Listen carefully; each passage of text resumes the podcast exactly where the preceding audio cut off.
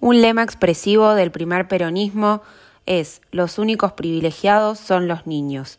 Agregaríamos ahora las niñas y les niñes. Esa niñez mimada, querida, protegida, privilegiada, fue después la juventud revolucionaria en los 60 y 70 que fue realista porque soñaba lo imposible, tomar el cielo por asalto. La feminización de la cultura, la política y la sociedad son signos de estos tiempos. Se tomó el espacio público para quedarse, para redefinir los términos y temas de la política. Cuando decimos, ahora que estamos juntas, ahora que sí nos ven, estamos ratificando que siempre estuvimos, pero que ahora nos encontramos frente a cambios cualitativos al poder inscribirnos en esta genealogía que nos posibilita resituar las experiencias populares.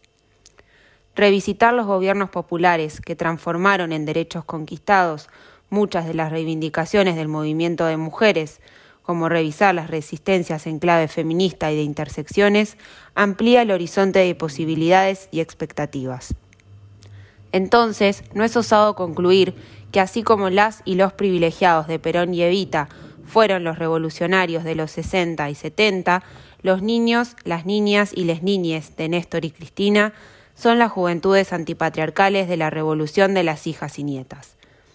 Nos animamos a debatir estos temas porque creemos que se puede alcanzar el sueño coreado en la marcha peronista, tantas veces cantado, y que recién estamos significándolo como uno de los mejores lemas del feminismo popular, para que reine en el pueblo el amor y la igualdad.